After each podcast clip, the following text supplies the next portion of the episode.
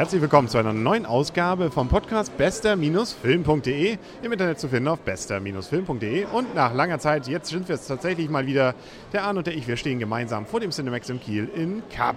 Draußen ist es noch hell, das heißt das und bedeutet, dass wir bei einer etwas früheren Vorstellung waren. Es war noch etwas jüngeres Publikum drin und das hatte damit auch zu tun, dass wir einen Film geguckt haben, der zumindest auf den ersten Blick für mich eher ein Kinderfilm war, nämlich Vicky und die starken Männer. Und war es eher was für Kinder oder für starke Männer? Für starke Männer. Ja, genau.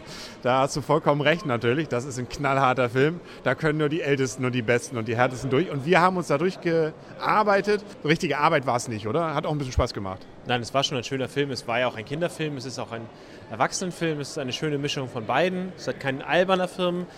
Es ist ein, ein witziger Film an einigen Stellen. Das ist schon wirklich nett. Also ich denke mal, die meisten werden davon ja wahrscheinlich schon gehört haben. Das ist der neue Film von Michael Bulli Herbig der ja auch schon solche Filme gemacht hat wie Schuh des Manitou oder Periode 1 oder wie es ja hieß hier, wie hieß es? Äh, Traumschiff Surprise, genau. Und und und. Also eigentlich ja Persiflagen von berühmten 80er, 70er Jahre Serien. Jetzt hat er Wiki genommen und da hatte man ja ein bisschen die Angst, dass es auch wieder eine Persiflage wird. Aber so richtig ist es gar keine, ne? Nein, es ist eher eine Hommage, eine Hommage wie es so schön heißt. Also die Zeichentrickfilme von früher fand ich persönlich ziemlich dämlich. Also der Vicky Alleskönner. Aber das kommt in diesem Film einfach viel besser rüber. Also es, ähm, er ist halt nicht der einzige, alle sind dämlich, sondern eine Mischung, jeder wird gebraucht und so. Es ist halt, jeder kann das, was er, ja, jeder kann was. Also Vicky ist eben ein kleiner Wikingerjunge der im Gegensatz zu dem Rest der Gang, äh, auch zu seinem Vater, was im Kopf hat und nicht nur durch Muskeln versucht dann Probleme zu lösen, sondern eben durch den Kopf. Und dadurch ist er ein Außenseiter eigentlich. Papa ist nicht ganz zufrieden, der möchte eigentlich auch eher so einen prügelnden Jungen. Aber natürlich, wie man es dann auch fast erwarten kann, setzt er sich Kopf, Geist gegen Muskeln durch, obwohl beides ergänzt sich, glaube ich, auch ganz gut bei beiden. Ich habe noch vor ein paar Wochen sogar mal wieder eine alte Folge von Vicky gesehen und ich weiß auch als Kind fand ich die Serie richtig cool.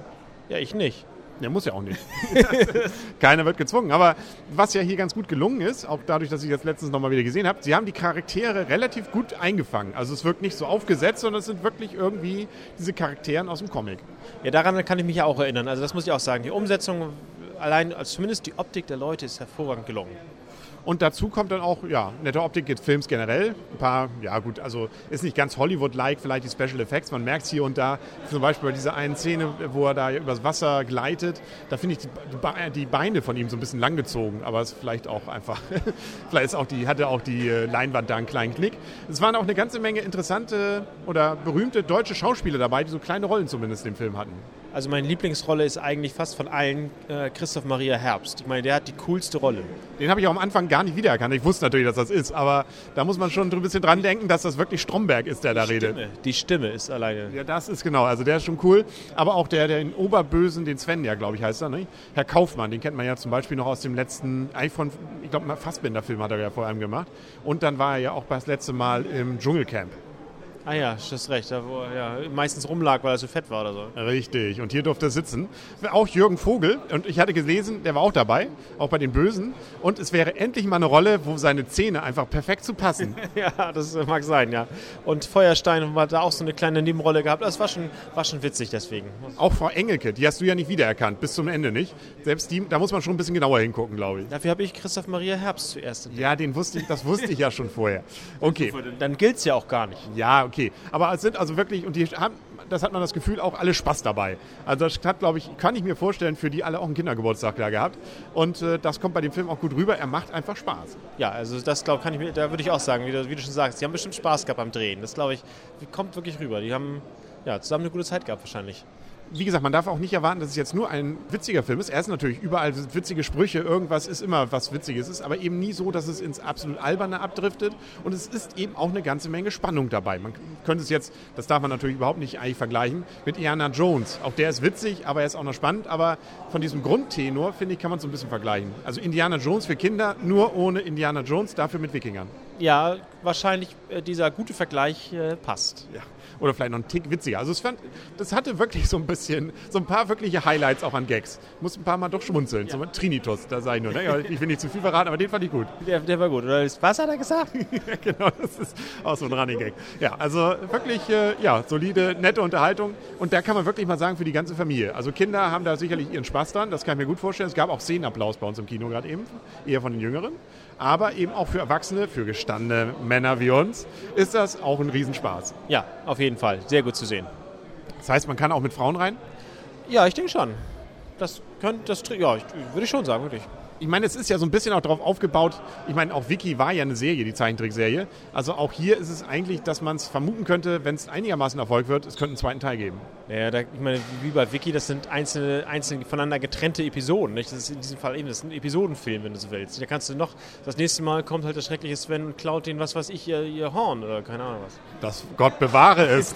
Aber auch so als Torfrock-Fans, so ein bisschen so Odin wird mal genannt, nicht? Du gleich fährst nach Valhalla. Also da freut man sich als Norddeutscher doch, oder? Ja, wo das ist wahrscheinlich Klischee pur. Aber ähm, sie haben zumindest kein Torfrock-Lied gespielt. Nee, aber sie haben, und da habe ich am Anfang gedacht, oh, schade, dass sie das nicht machen. Am Anfang haben sie eine andere Melodie gespielt, aber mittendrin haben sie dann doch irgendwann mal die echte Wiki-Musik drin gehabt. Das fand ich auch als Kind der 80er sehr schön. Ja. Ja, okay. Nun kann man sich natürlich fragen, was kommt als nächstes? Biene Maya.